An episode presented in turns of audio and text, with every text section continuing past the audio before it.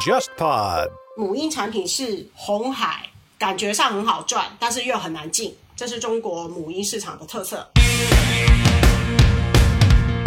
你好，我是 Bessy 李倩玲，目前身份是一位投资人。过去三十年，我的职业生涯跨越海峡两岸，几乎都在和广告行销行业打交道。我把自己的商业观察和思考记录下来，通过这本备忘录分享给大家。同时，欢迎你关注我们播客节目的微信公众号“备忘录加加减符号的加”，期待与未曾谋面的你有更多的交流，一起走进每一个正在发生的商业现场，探索有趣的故事。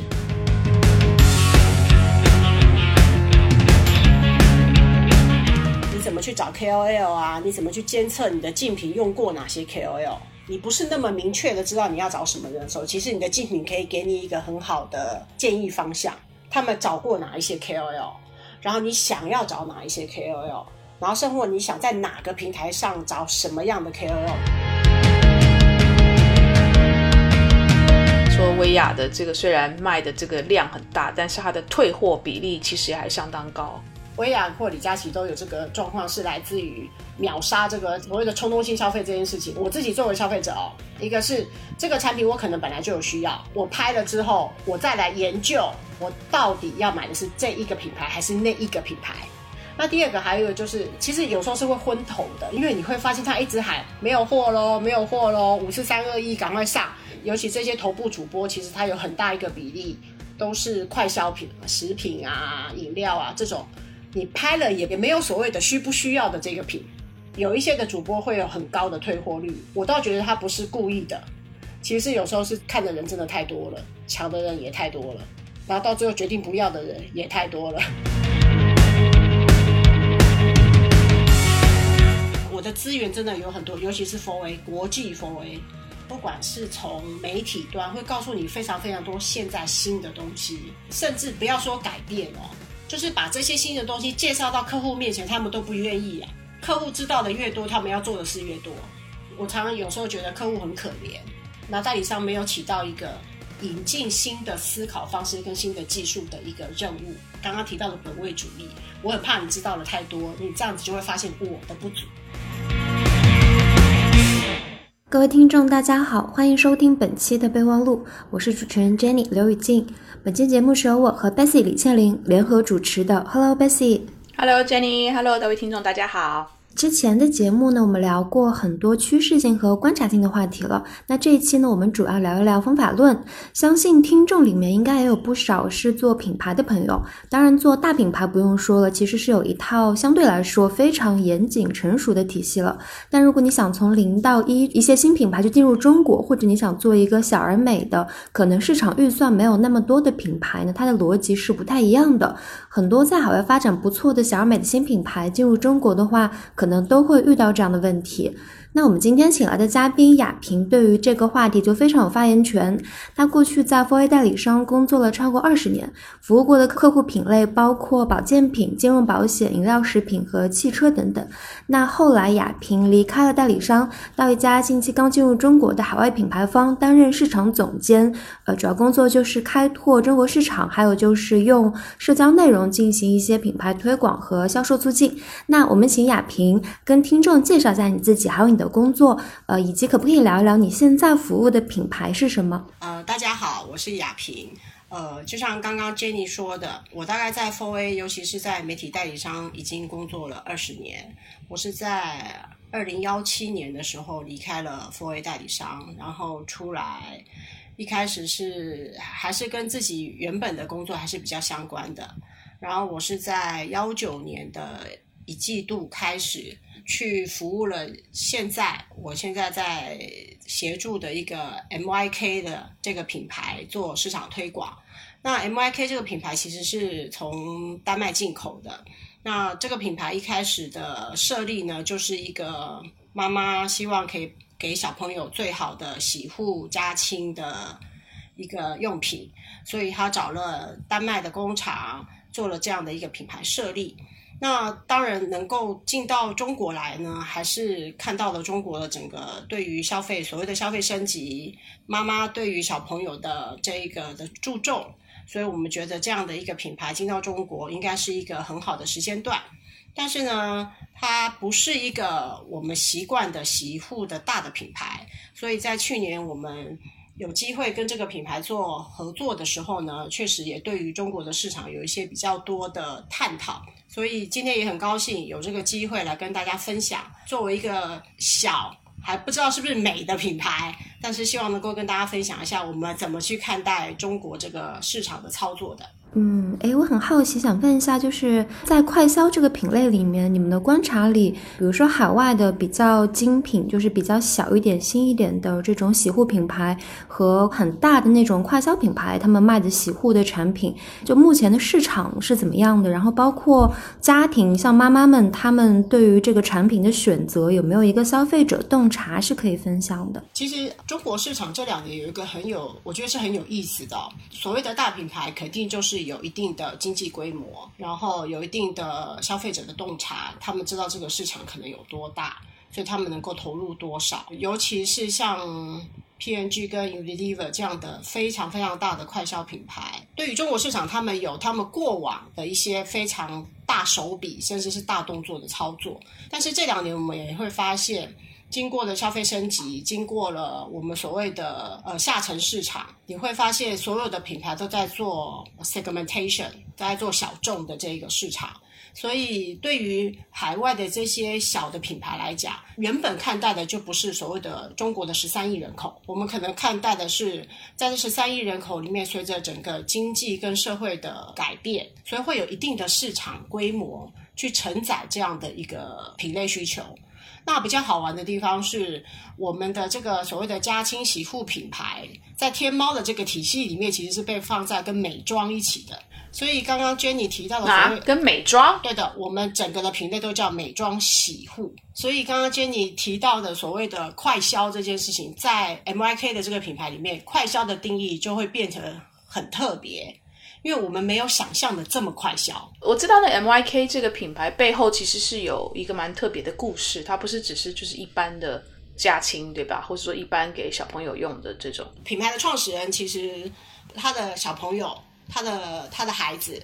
是非常严重的皮肤过敏的孩子。他在生完这个孩子出来的时候，发现目前中国的所有的洗护品。不管是宝宝用品，或最严重的其实是家清用品，就是所谓的家庭清洁的这个部分，其实都有非常大量的化学物品，所以让他的小朋友在原本就已经非常容易过敏的情况下，更没有一个我们所谓的好的环境可以让他好好的长大，所以他就非他自己非常努力的去找了，去找说究竟有没有任何的一个品可以满足，或者是可以避免掉他这个小孩过敏的这个可能性。所以他到最后其实是找到了丹麦的一个工厂，叫 Nopa。然后 Nopa 其实是作为丹麦最大的家清的生产方。他们那个时候在跟我们的创始人 s 燕谈的时候，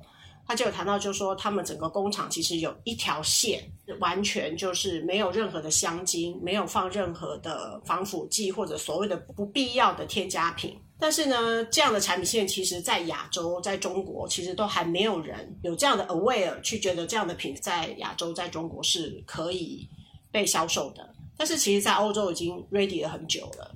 所以，在这个情况下，我们的品牌创始人才会跟我们这个工厂做了更细一步的了解跟产品的确认之后，才设立了 MYK 这个品牌。所以，MYK 这个品牌在中国其实它有个中文名，就是三点水加一个米。叠字，所以叫米米。然后米的意思其实就是温和的，然后它是可以为大众所使用的，不管对于人体、对于环境，它是非常低敏的。福利时间到喽！备忘录为听众们争取了特别福利，来自北欧温和纯净的家清洗护品牌 Mik M Y K 将为大家免费提供五套 Mik 的销售冠军产品。多功能清洁剂以及进口清洁布组合，每套价值一百二十八元。欢迎伙伴们在备忘录加加减符号的加备忘录加公众号留言给我们，敲门暗号是 Mik M Y K，暗号再重复一次 Mik M Y K，先到先得。这品牌是什么时候进到进到中国？然后你们是怎么开始的这个品牌？我们其实是二零幺七年才从丹麦进到中国的。那一开始的时候，其实就是品牌创始人跟着他的几个小伙伴，在中国做的一些，我觉得那叫市场测试吧。因为二零幺七年的时候，可能也刚好进入中国所谓的消费升级的那个那个时间点。那他们当初一开始做的时候，其实就是用了我们现在事后诸葛讲的社交营销。所以他当初用的全部都是在微信上、微博上的一些 KOL 的对于这个品牌理念的传播，然后他的一开始的那个销售渠道就是在微信开微店。在二零幺七年的时候，其实是没有天猫旗舰店的，所以他一开始是它的基础是在社交电商的基础上面开始发展起来的。呃，一开始在做的时候，他其实就是在微信上。我们后来说的社群电商，然后呢，他用了非常多的所谓的亲朋好友社群的方式，然后他因为他自己很清楚的知道这个品牌它的特色，比如说它是妈妈，更多是对于这些过敏小朋友的一个产品的设计，所以当初他在设计的时候，第一个当然就是从北欧的角色，从一个无污染、无香精、无添加物的角色来看待这些产品跟品牌，然后更多是用嗯妈妈对小朋友的爱。来谈这个品牌的，嗯，可能有很多微信群，就是群里可能有大家互相认识、互相推荐，然后最后购买的渠道是微店，是这样吗？而不是那种天猫国际的那种跨境电商进来。是的，我觉得这个跟整个电商的发展是有有相关的。第一个是天猫国际，其实大概是刚好是幺七年年底、幺八年年初，整个天猫国际才相对比较成熟，开始有所谓的跨境。一开始呢，其实更多是代购嘛，我们没有走代购那条路。那讲私域流量呢，我觉得在那个当时可能还没有谈到所谓的私域这个概念。呃，我们事后诸葛来讲，比较有点有一点点像现在的微商。我感觉母婴好像是一个非常非常适合去利用社群去卖东西的一个品类，因为好像妈妈们，我之前和一些做有机食品，比如说法国有机食品想要进中国的一些品牌方聊，发现涉及到母婴电商，就是呃母婴产品的，他们都非常的去愿意去做一些就是社群或者说是朋友圈的这么一个卖的方式。我想要 Bessy 之前说说女人和小孩的钱是最好赚的，我不知道之间是不是有什么关系。就像这个品类来讲，对于妈妈来讲，尤其在在中国还没有开放这个二胎政策之前，只能生一个小孩，所以这个孩子对你来讲非常的宝贝。对于这个孩子的呵护的这种心吧，所以可能在朋友之间，尤其是你相信的朋友，你比较熟的朋友，他们对你的推荐比较信得过。我觉得这个某种程度，那个对那个产品，或是对于这个推荐这个产品的那个人的信任程度高与低，可能有很大的关键吧。当初在做的时候，就是从母婴的角度，也就是我们是对妈妈去做品牌传播的。那中国的妈妈就像刚刚 Bessy 说的，她其实是很特殊的一群人，对于口碑最看重的一群人。所以其实我们从传统的营销人来看，其实现在所谓的社交分享、社交营销 KOL，其实某些程度就是若干年前所谓的口碑营销 （word mouth）。那去年三月份我们一开始在做的时候，其实就是我们找了非常多的，不管是 KOL，不管是社群，确实找的都是妈妈的这个角色的。那这群中国的妈妈非常好玩，他们非常的紧张，我们看待非常紧张。母婴产品是红海，感觉上很好赚，但是又很难进，这是中国母婴市场的特色。我们去年三月份在做这样的一个群体的时候，有一些的。来回的，在操作的手段上，在定位上来讲是有一些来回的。这也是我们我觉得在入海品牌，我们当初的设定是从一个妈妈对一个小朋友的爱开始的，然后我们做了很多的产品的设计，到最后进到中国应该用什么角色、用什么定位来讲，其实它是有一个讨论跟测试过程的。所以，所以这个牌子米米，它的路径就是它，因为它就是一个非常小的，而且是小众的品牌，又很新的品牌，所以它的路径就是先从微商以社群为基础，先打个底，可能是测试一下市场对这样产品的反应，然后才在天猫上开旗舰店，从旗舰店之后，可能就开始百花齐放了，对吧？所以，它天猫旗舰店开开了之后，它是不是开始就在各个主要的平台上也都开始开，都展开来做了？嗯，对的。我们在线下的母婴，然后在高超，我们天猫旗舰，甚至猫超、京东自营都开始有所谓的销售渠道的建构跟进入。所以大概在去年的七月份的时候吧，就是我们的销售渠道基本整个销售线上线下线上的几个大的电商平台，线下的母婴渠道高超基本上就已经是 ready，然后可以让我们的品牌在做任何品牌。推广的同时间能够有线上线下的承接。刚刚提到说，去年年初的时候开始去找一些 KOL 合作，像你们这样的品牌，可能体量并不会非常大，而且是一个需要去讲更多品牌故事和产品故事，让消费者了解的一个品牌。你们在找 KOL 合作的时候是怎么去考虑的？以及你们去选择 KOL 的时候，是不是其实是和一些大的品牌想法是不一样的？我我必须很老实的说，二十年的。所谓的这个 训练，或是传统的营销的方法，其实还是停留在所谓的广度，就是影响力。我们讲影响力的这件事情，更多是放在有多少的粉丝，有多少曝光。所以我们在去年年初的时候，在做这个操作的时候，尤其是市场，在市场的角度来讲，我们更多那时候还是停留在所谓的 brand awareness 的 building 这一个角色。在去年三月份的时候。比如说，呃，我们第一开始，我们很清楚的知道说，哦，那我们要找妈妈来跟他们说我们的品牌故事，所以我们找了非常多的母婴的 KOL，甚至所谓的母婴的头部的一些的博主来来做这个品牌的推广，不管是从品牌的故事，还是产品的描述也好，或是传播也好，我们找了非常多都是所谓大号的母婴，大号的母婴其实就是各位现在如果有机会去看到什么什么 KOL 的排行榜。那个前面前五名的，我们大概都有合作过。那那前五名怎么来的呢？有很大一个程度都是跟粉丝数有关。所以我们在去年去年的五五月份之前吧，都是找这样的大号的 KOL 做品牌知名度建立，然后希望在这一群在这一群很 specific 的消费者里面去建立我的品牌的认知跟理解。那你们找的这些大号的 KOL 有达到你们的期望值吗？我我我自己觉得要看待你你的期望值是什么。一开始我们当然我会觉得是说啊，这所谓的母婴应该是找这一些大号，然后可以同时做所谓的，因为我们新的品牌，所以其实对于这群妈妈来讲，绝对不是说你告诉他们我是一个什么样的品牌，他们就能买单的。所以在这个程度上来讲，我们找了一些大号，其实某些程度是在做背书。我们当时在找一些大号合作的时候，其实是碰到一些挑战的，因为他们没有听过这个品牌。然后他们会觉得说，那他们自己也有他们自己所谓的要负的，对他的粉丝负责。所以一开始我们找 JKL 的时候，他们有的是不愿意跟我们合作的。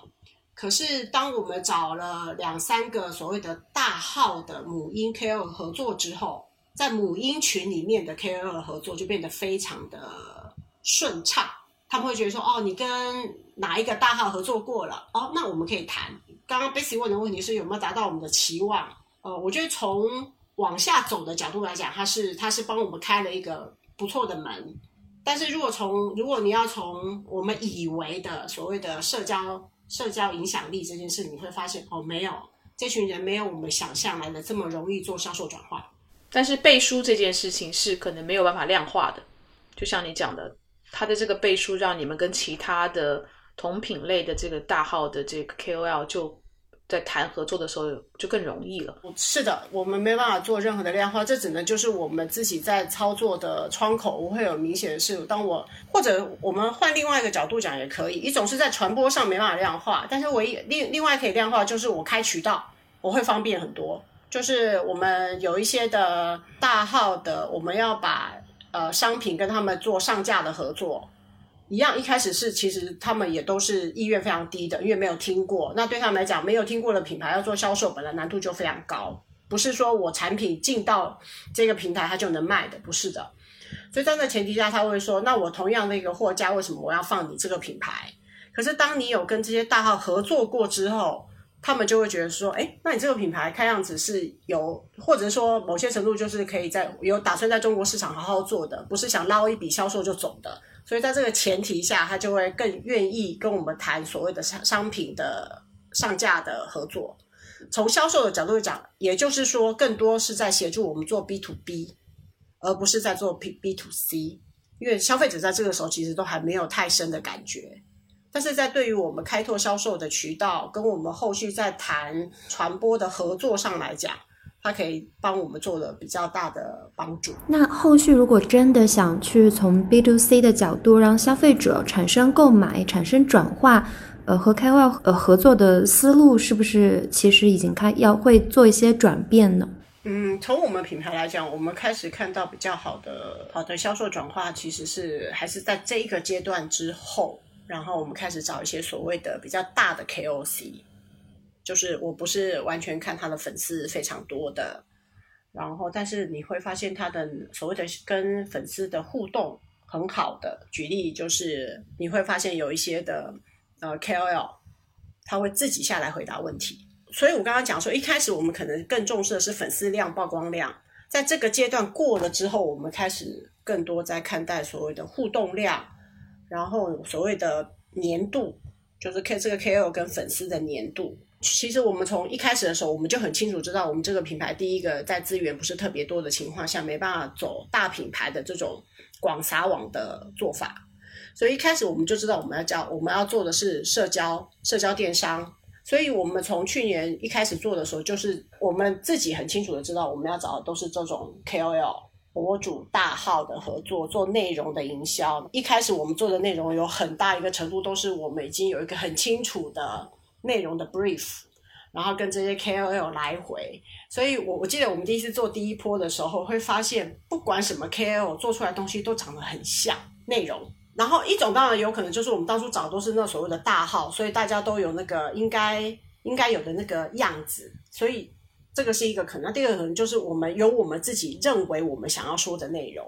然后甚至我们想要的 flow。那其实越大的 KOL 他们越商业化，他们已经很商业化，所以跟我们对接的人也很清楚的知道，那我应该怎么去说你这个品牌啊？从一开始啊到中间再怎么转啊？怎么说你的品牌对我的粉丝是有意义的啊？他们其实很熟，就你会发现做出来第一阶段我们做出来的东西长得都很像。我那时候还跟我记得我还讲过，我说我怎么觉得这一篇文章我好像在哪里已经看过了，就类似这种感觉就会跑出来。然后，所以在我记得在六幺八之后，我们自己做 review 就会发现不对啊，这就失去了所谓的内容营销的本质。在第一阶段过后，我们才开始就是刚刚 basic 提的，开始种植，然后开始去理解 K 什么叫 KOL，什么叫做内容营销。嗯，可是到了种植的这个阶段，你怎么去评估？KOL 跟他粉丝之间的，你刚才讲的粘性啊、互动性啊，你们是有用有用什么特殊的分析工具吗？还是单纯就是打开这 KOL 他的账号，然后看看他跟粉丝之间的互动的情况？嗯，我们做了两个动作，一个是我们选择了呃，当时在市场上所谓的 KOL 的一些，它是 Mar，我觉得它是 Martech 的一种啊。就是你怎么去找 KOL 啊？你怎么去监测你的竞品用过哪些 KOL？其实很多的时候，当你进到这个市场的时候，你你不是那么明确的知道你要找什么人的时候，其实你的竞品可以给你一个很好的建议方向。他们找过哪一些 KOL，然后你想要找哪一些 KOL，然后甚或你想在哪个平台上找什么样的 KOL？其实我们去年我们是有找一个合作方来提供这样的一个数据。协助我们非常快速的去理解 KOL 这整个市场的状况，不是我用 KOL 就叫做社交内容营销，这中间还是有 gap 的。六月份之后，我们开始找了这样的一个 Martech 的技术的公司，然后提供这样的一个数据，然后让我们去更多的、更广的去看待 KOL 这个市场，然后它同时会提供我们竞品做的哪些东西，它的内容是什么。所以这个是第一阶段，也就是先帮我筛一批我们认为有机会合作或是合适的 KOL。然后第二阶段，我自己觉得是没有办法偷懒的，就是当你要选 KOL 的时候，你还是得去看一下他跟他的粉丝，因为呃跟他粉丝的互动、粘性，甚至他过往的呃文章的内容，甚至甚至他有没有开过团购。然后他团购后，他的粉丝怎么给他 feedback？这种又没有什么分析工具，这这就是要苦工了，对吧？我不知道有没有，但是至少我现在我没有听到有的，也许有，也许因为我们的我可能讯息也不不见得有够 update，但是我确实到目前为止，我们第一阶段就是，比如说我把名单筛出来了，这些名单最后我跟哪些 KOL 合作的时候，我用更多确实都是用所谓的下苦功，要人。我们在选 KOL 的时候，母婴类的 KOL，你要去看的是说，他是整天只是在分享他宝宝的照片呢，还是他会去跟你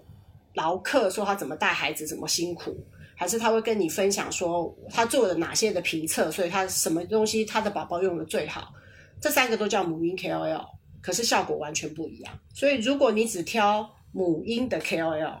你就会发现你会看到很多所谓好看的数据，比如说有多少阅读量、多少互动量，但是你会发现怎么上了，我想我我最直接的就是我的店铺没有流量，这是很明确的，而且很有意思的是，你会觉得这群人没有你想象的这么快，非常的快。只要你这个 KOL 是真的，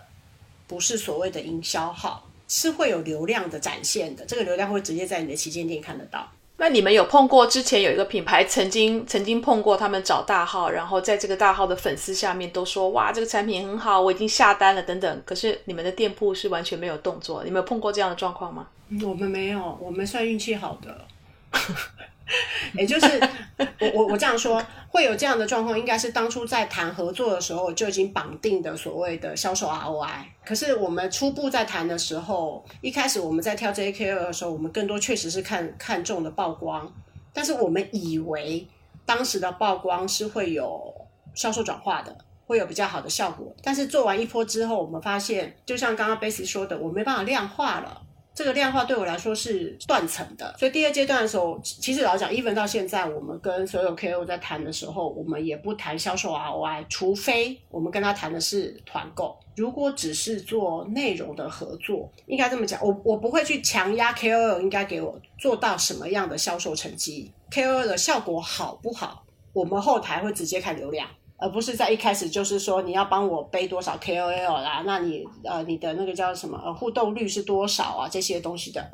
我们会有我们自己看待的方式，但是不会跟 KOL 这么谈，所以他们没有必要，某些程度没有必要做假，没有花不需要花力气去做这个假的数据给我们。诶，在你们的观察里面，刚刚亚萍你提到的三类 KOL 母婴品类的 KOL，一类是分享自己生活为主的，那可能有一类是做评测的，还有一些也许是主要搞团购的。这三类的母婴的 KOL 哪一种在这个品类下面是最多的？然后谁的转化率比较高啊？我觉得没有一定哦。做评测的，比如说有一些妈妈，比如说对宝宝吃进去的东西，他们就特别看重的话，评测可能就很重要。我们的品类因为是比较 lifestyle 的，或者是说其实是是宝宝的环境类的东西，所以包围着它的环境的。比如说我们是有宝宝洗衣液的，我们是有玩具清洁剂的，所以这个部分的话反而比较多是在在 lifestyle 这个部分可能效果会更好。还是要回回过头，我们以前常讲，就是要回过头去看你的品类跟你想要达到的效果，跟你到底要怎么讲你的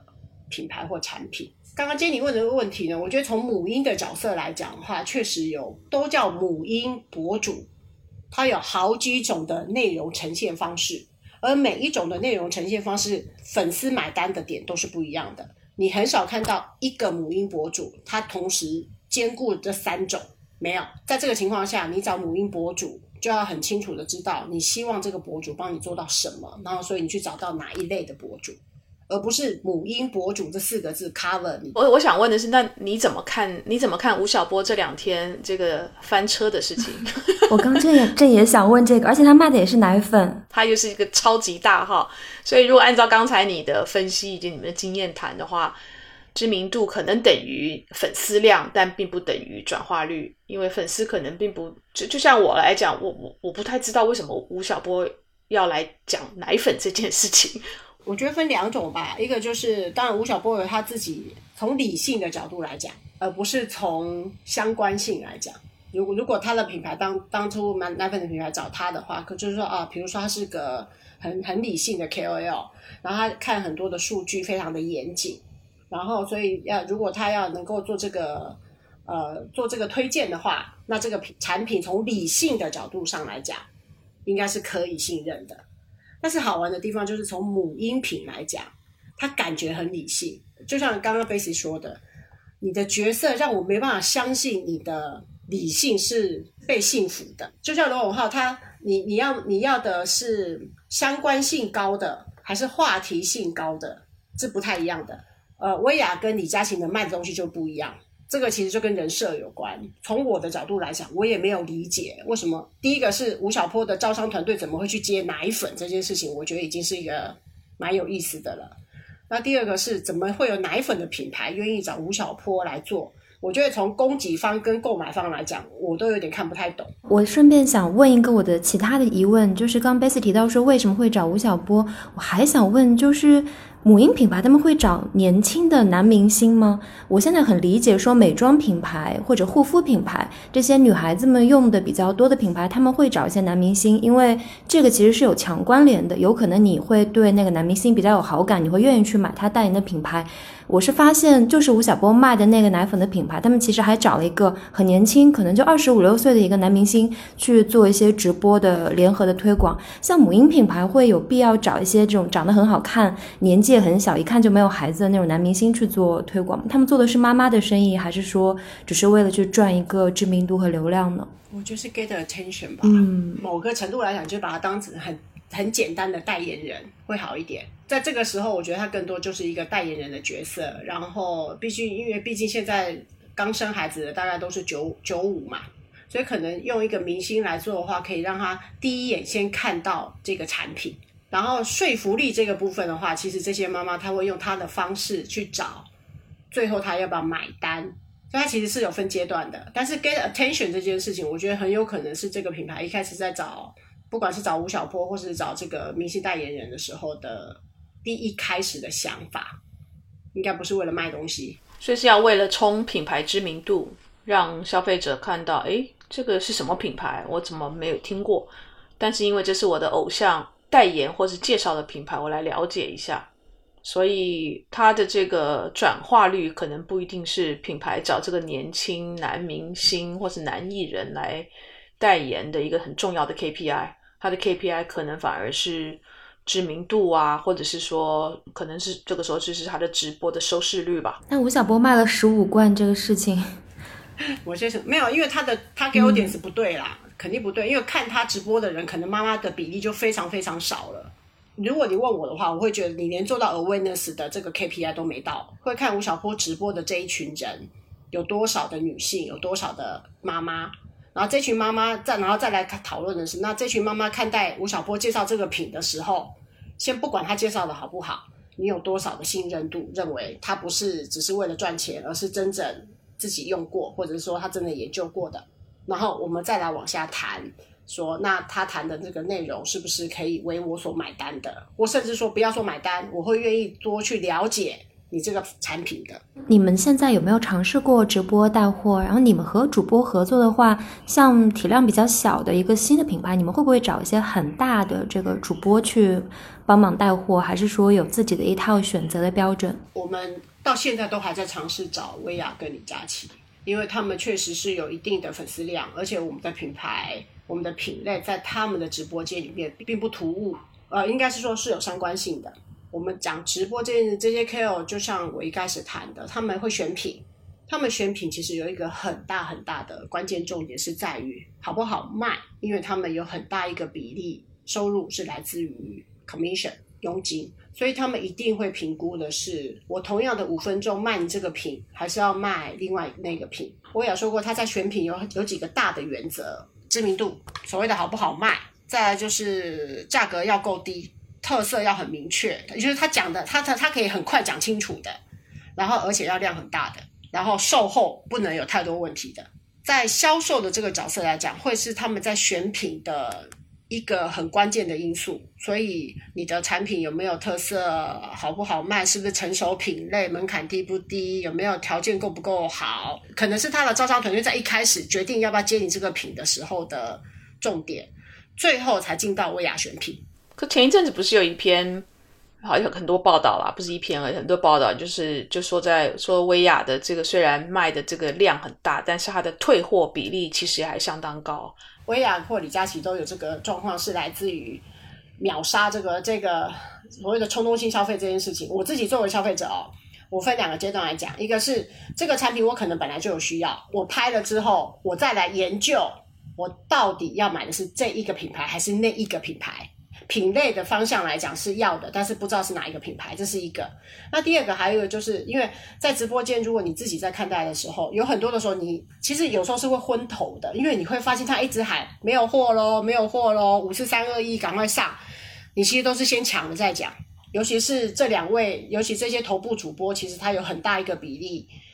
都是快消品，就是我们常常讲，就是那叫什么食品啊、饮料啊这种，你拍了也不会。也没有所谓的需不需要的这个品，我们自己在看待的时候，就是每次都是先拍了再来决定最后要不要付钱。这分两种哦，一种是你拍了不付钱，还有一种是你拍了付钱了，然后想想说这个我真的需要吗？因为我昨天好像已经拍了一个粉底，我今天还要拍这个粉底吗？那我先退了好了。有一些的主播会有很高的退货率，我倒觉得他不是故意的，不是他故意要冲高这个量的。其实有时候是真的，就是看的人真的太多了，抢的人也太多了，然后到最后决定不要的人也太多了。但是直播现在刷单也刷的很厉害啊，所以这里面有多少比例是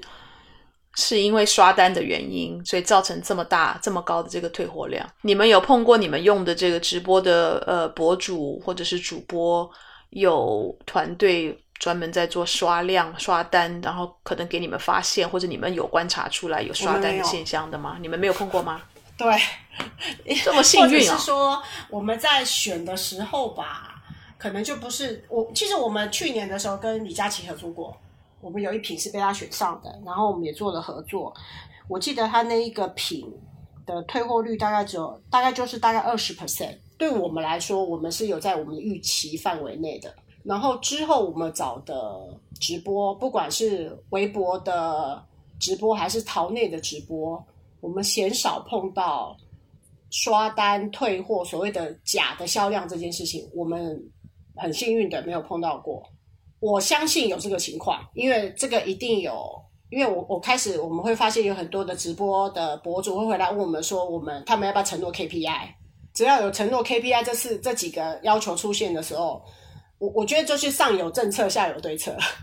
整个的行业都是一都一定是这样。那时候呃有一个产品被呃李佳琦选上，然后他帮你们做了一次的这个直播。第一个你要你要付给他坑位费，然后呢还要呃还有很多很多其他的费用。你的那一单他帮你做下来，从你从你品牌的角度，你真的有赚吗？嗯，没有，那一单我记得是持平的，刚好打平。但是因为被李佳琦选上了，所以这个李佳琦曾经呃代言，或是李佳琦曾经推荐过的这一句话，你将来就可以就很好用了，是这样的原因吗？六个月内我们是很好用的，因为他就是授权六个月嘛，他什么是给授权的哦，就是李佳琦推荐李佳琦。就是你可以拿李佳琦这三个字拿来用的啊，就是淘宝会很多产品名会加一个李佳琦推荐，这个就相当于说是可以，我可以用用用六个月，就是在产品的名字里加入这几个字是吗？我们不能放在我们的链接产品名上面不可以，可是小红书就可以。比如说我找小红书的 KOL，KOL 帮我写的时候，他们在在文章里面就可以提到说这个产品李佳琦也推荐过，这个六个月的李佳琦推荐过。这个效应有多大？还是那我我觉得对于一个新的品牌来讲，我们现在能够用的所有的素材，通通要用上。不管你是用李佳琦推荐过的，比如说呃，我们当初用的母婴的大号叫年糕妈妈、丁香妈妈，用年糕妈妈推荐过，丁香妈妈推荐过，或是我刚刚提到的，我们去跟那个渠道谈的时候，它都可以协助我们在速度上。我自己觉得，因为这是销售反馈回来的，速度都会变快。因为他们更快能够理解你的品牌，其实是在这个市场上是有一定的被接受度的。这个，他在这个六个月，就是用李佳琦之前跟李佳琦之后，因为你有六个月的时间，可以在你所有的文宣上面写上李佳琦推荐过。这六个月里面，之前跟之后，在实际销量上面，这个效应有体现出来吗？除了就是说通路比较容易展开啦等等的。嗯，我们当初可能没有这么。系统的去看待这件事情，我必须实话讲，因为我觉得应该这么品品牌在整个的进程的过程之中，我们没有办法说，我等你，我来看到这六个月过后的效果是怎么样，我再来决定下一步。所以我一定是边做就边走了。所以我当我在做李佳琦的时候，我做李佳琦的时候，我还要做那个 KOL，在做第三个 KOL，第四个 KOL。所以在这情况下，它它所有的效果其实都是叠加的。从现在的角度往回看，它一定是一个往上走的过程。我我现在还是会没有办法去判断，说是来自于我们那一次跟李佳琦的合作，所以让我们后续可以有很明确知道是因为它而产生的销量。唯一能够这么做，就是他当初做直播的那个链接，比如说他帮我卖出了三千件，可是之后的没有办法，没有办法判断。但是呢，就只能说这三个字。至于一个新的品牌来讲，它是真的是有一个，我觉得是有一个你的影响力，不管是从开拓或者甚至我在 KOL 在写的时候，他都觉得这是一个很好的点可以写。因为你知道有一本书叫《引爆点》嘛，我从开始看这个什么直播啦，或者是之前没有直播，而是就是说 KOL 带货的这件事情，我就一直在观察，就是说。不管大大小小的品牌，有钱的品牌就不讲了。但是即使是这种中小型的品牌，它还是要想尽办法的，能够挤进去李佳琦啦、维雅啦这样的超级大，帮他们介绍一次。他们是希望就这个能够帮他们的品牌带出这个引爆点嘛？否则的话，可就是温水煮青蛙吧，就是慢慢慢慢慢慢很温温温温不火的，慢慢慢慢的做品牌。那可能原先是要用。三年的时间，你才有可能做到这样某一个你希望的呃的知名度。但是因为维亚或是因为李佳琦帮你这样子介绍过一次，我从原来的三年可能就可以少走一点弯路，我一年半可能就可以做到我之前想要达到这个目标。直播不管是李佳琦、薇娅，甚至我们现在讲的所谓的代言人，能够现在能够做引爆点的，even 是现在的流量小生或者流量的这些明星。要做所谓的引爆点的，都已经不像过往这么容易做。我觉得，尤其在中国市场，因为太碎了。太碎的意思就是，你在这边你以为做的引爆点，我们就像以前我们常常讲的 big day 没有的，开玩笑讲，不是讲说汪峰一直都要抢那个头版嘛？可是不管怎么，他不管哪一天上，都会有都会有人把他头版给抢了，就是这个意思。你以为李佳琦或者是薇娅可以作为引爆点，你后面也都铺好了。可是永远赶不上变化，这个是一个。那第二个，在这个情况下，我作为品牌主，我就会把风险摊开，我不会期望他一天或甚至一个礼拜内帮我做到什么，而是我会把我觉得可以 Q 起来的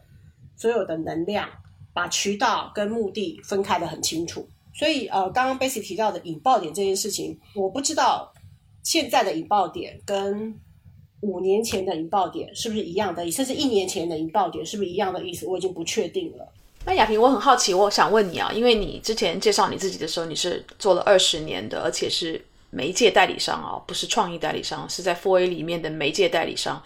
所以媒介代理商他的职务的描述，或是这个代理商的服务的那个大部分的描述，就是说他是做媒介采购的。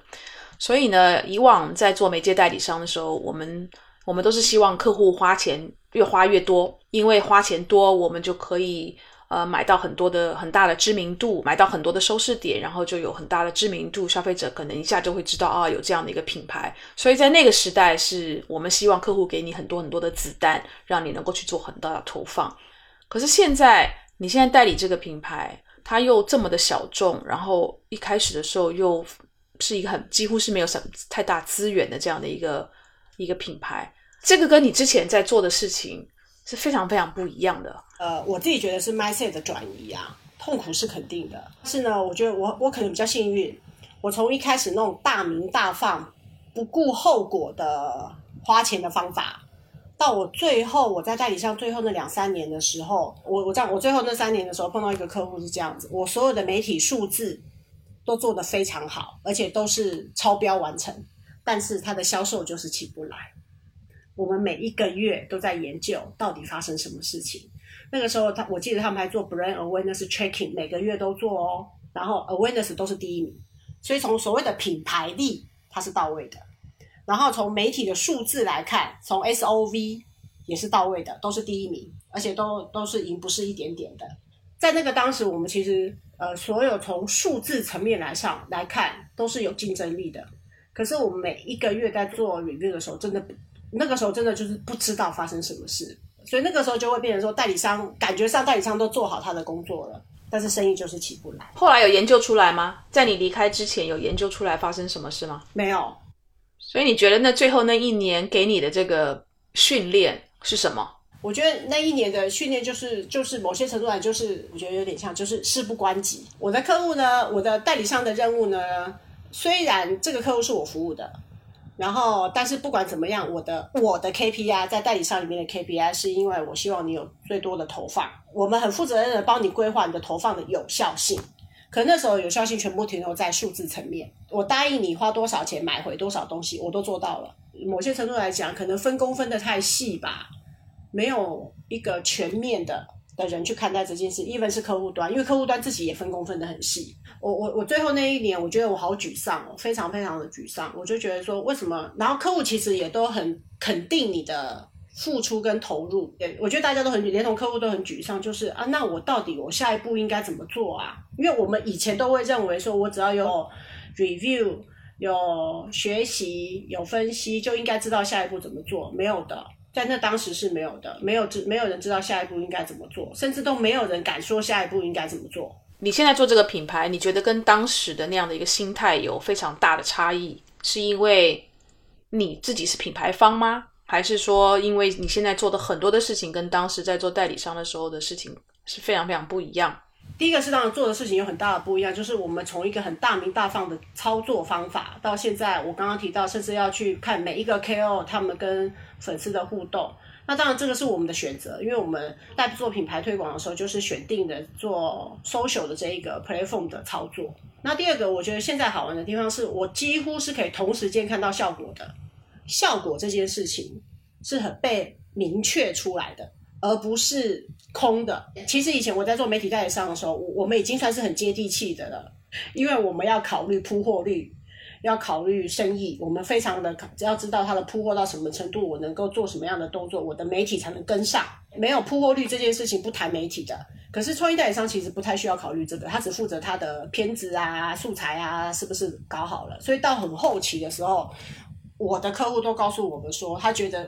跟他一起站在关心生意的是媒介代理商，而不是创意代理商。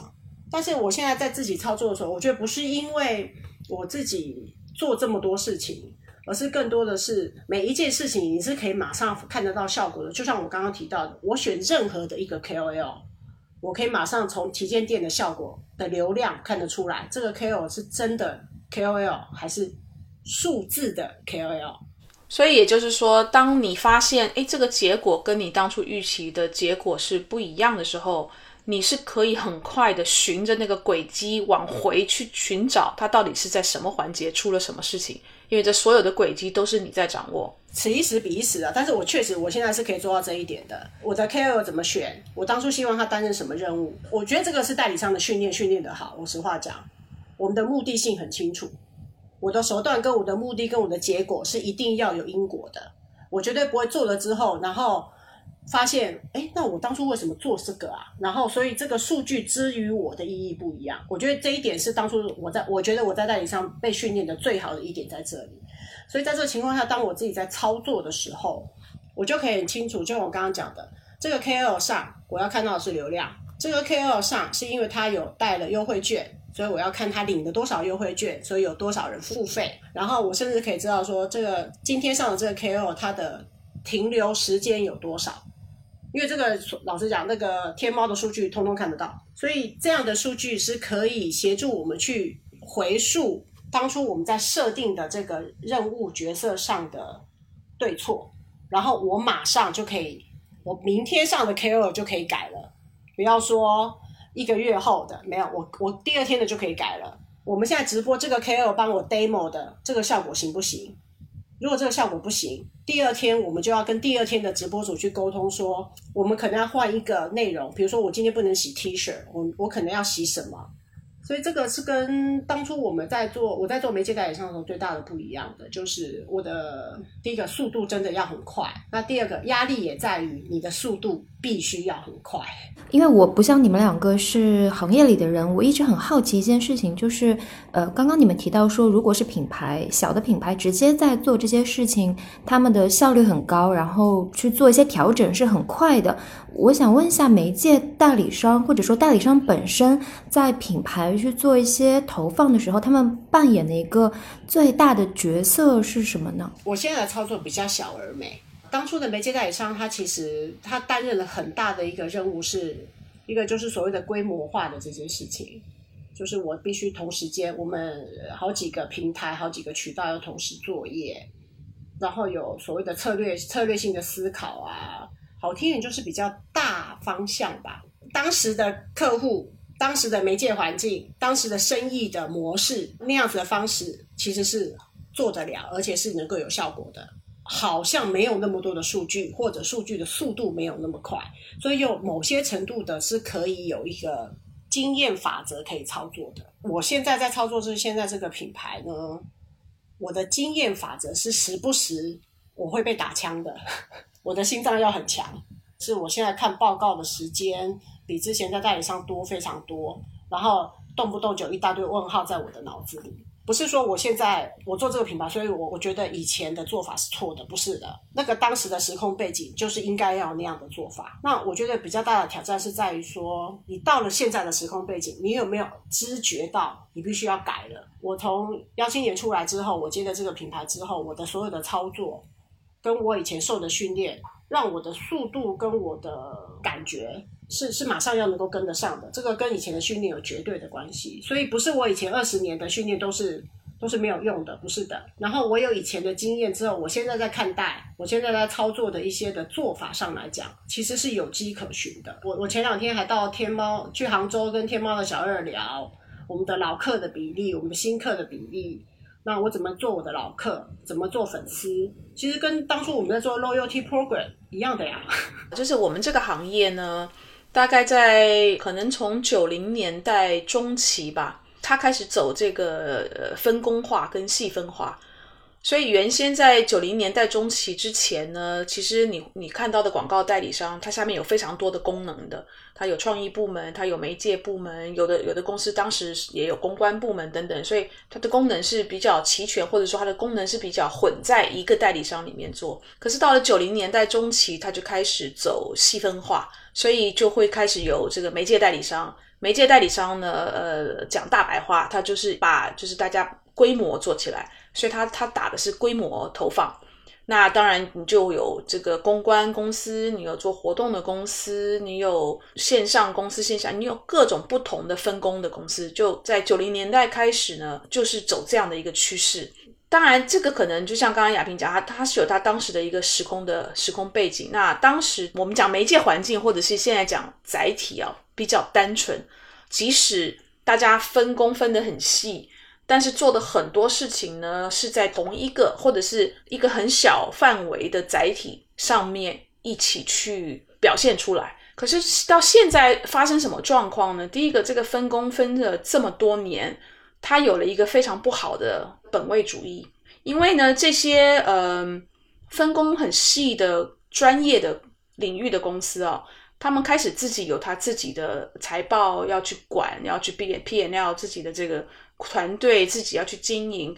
那有很多现在年轻的所谓的广告这个业界里面的专业人才呢，他一开始入行的时候，他可能就从来没有待过那种所有的功能、所有的服务都在同一个屋檐下那样的广告公司。我就一进来就是走，就做的是专业的公关。我一进来就是进媒介代理商，我一进就是进数字代理、呃，数字创意代理商啊等等的。每一个人就是走的就是非常的细。每一个公司就本位主义非常的浓，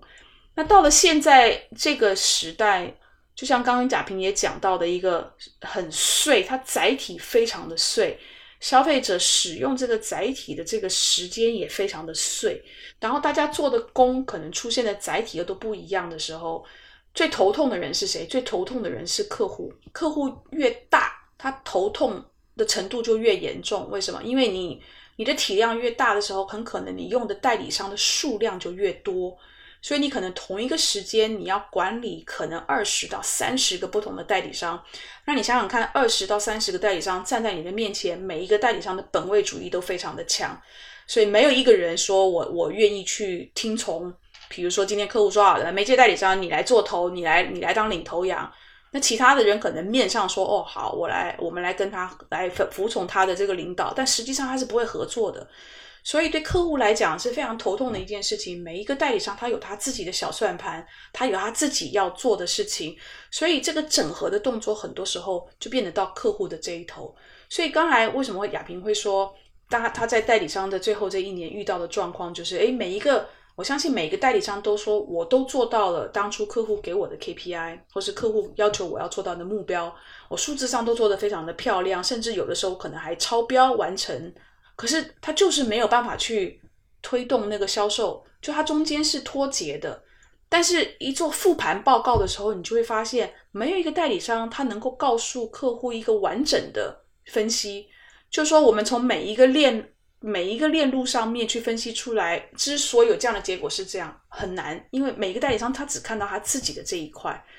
所以呢，现在其实慢慢慢慢又要再走回来这个所谓的整合。那就为什么你会看到非常多代理商的这个大的集团呢？他遇到大的客户的时候，他就会用一个客户的大的专组，这个专组里面就所有的功能都包在这个专组里面，所以某种程度他又走回到了当时八零年代、九零年代的那个旧的代理商的这个呃模式。所以现在其实是又在需要整合。那为什么刚才亚萍说他现在做这个品牌？品牌虽然小，但是它的所有的。从零到一，或者我们说端到端 （end to end），所有的轨迹它可以掌握，所有的信息它是可以管理的。所以出了什么的状况，它可以非常快的依循的这个轨迹回去找。可能这个产业也许会要再经过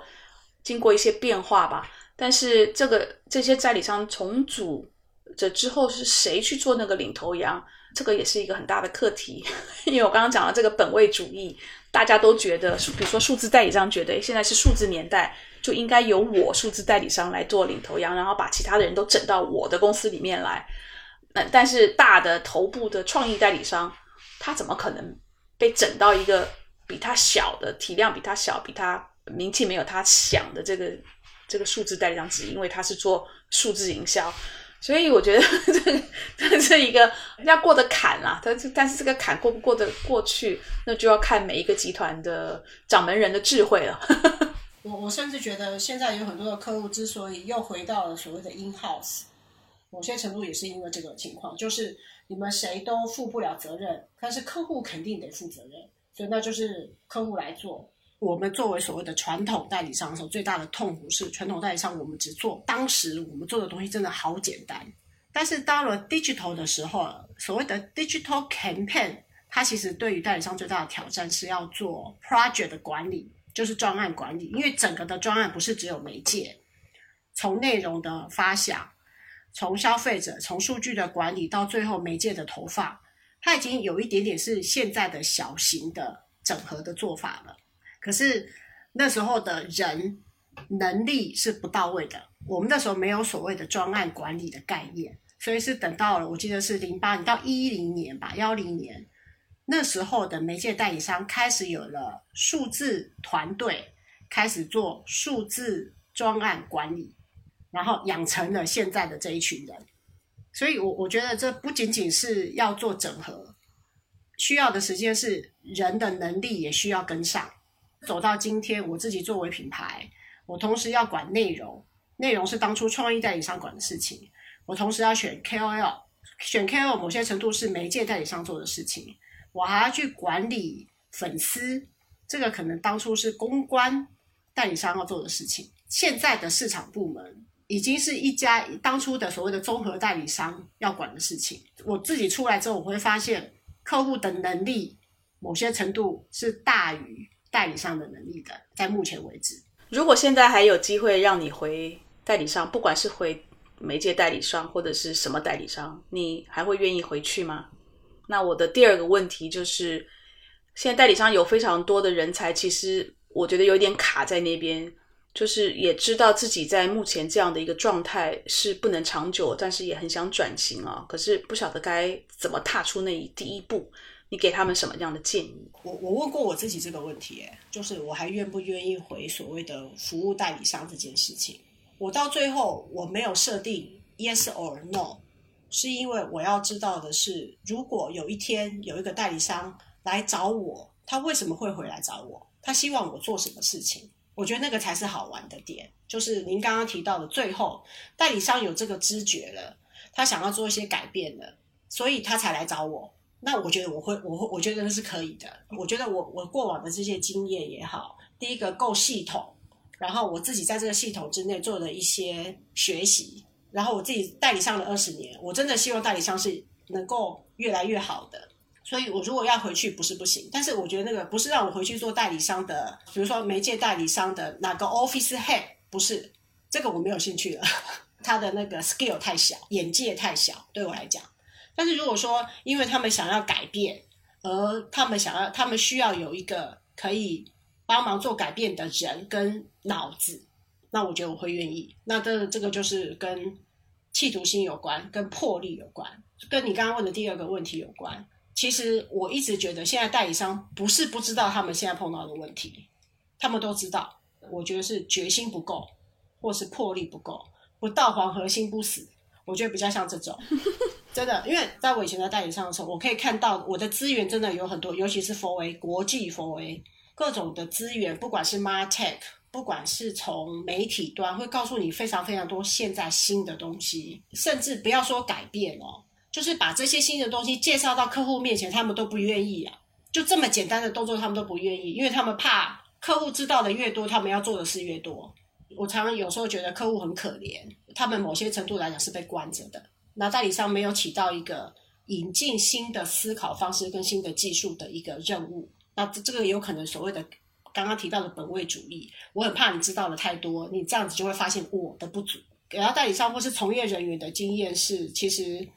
那天我去跟天猫的小二聊的时候，天天猫小二老师讲，他一直在问我为什么不做短视频。他因为他讲了一句话，他说消费者在那里呀，所以你为什么不做抖音？他一直在问我同样的问题。我我我觉得现在的代理商碰到的情况有一点点，就是说他自己会觉得他现在做的事情是非常安全的。我常常觉得现在客户到底知不知道他不满意代理商什么？我现在跟我以前的以前的同事联络。就是忙着开第二专场的生意吧，但是他们也不也没有那么大的压力呀。我觉得国际 f o 到目前为止还过得挺好的。我不知道，我觉得好像还不到，还不见棺材不掉泪吧。那你对于那些自己自己想要转型的人才，他怎么踏出那第一步？一定要离开 f o 吗？还是你觉得在 Four A 里头其实也可以做得到？我觉得在 Four A 里面是做得到的，因为客户一定有需要。有需要就有市场，其实就是我到最后那两年的时候，其实我的客户给我很好的土壤，让我在三年前出来出来之后，我可以现在我可以做做这样的事情。然后其实我三年前在做的时候，就我刚刚提到的，我其实有很多的时候我都不知道发生什么事了，而且那个时候非常新的很多新的做法。我的客户那个时候有一个非常好的方式合作方式，我们的合作方式是，我知道现在的环境。改变的很快，我不一定期望你们要，因为以前以前客户会希望代理商是专业的，所以你要引领客户一起往前走。三年前我的客户告诉我说，我知道现在变化的很快，没关系，我们一起探讨怎么往下走。对我来讲，跟我当时的老板们，大家都会觉得说，你把我看成是跟你一起探讨下一步的合作伙伴，那我就有这个责任跟你一起好好把这个路走下去。但是就是自己要有那个决心，如果自己没有那个决心，等着别人来来帮你铺那个转型的路，那那就是很很难了。但是自己有决心，不管在体制内、体制外，都是可以转得过来的，对吧？是的，呃，我我我觉得可能不只是 f o A 吧，我觉得所有都是吧，就是你自己要有知觉，当然对，要有知觉，要有做法。那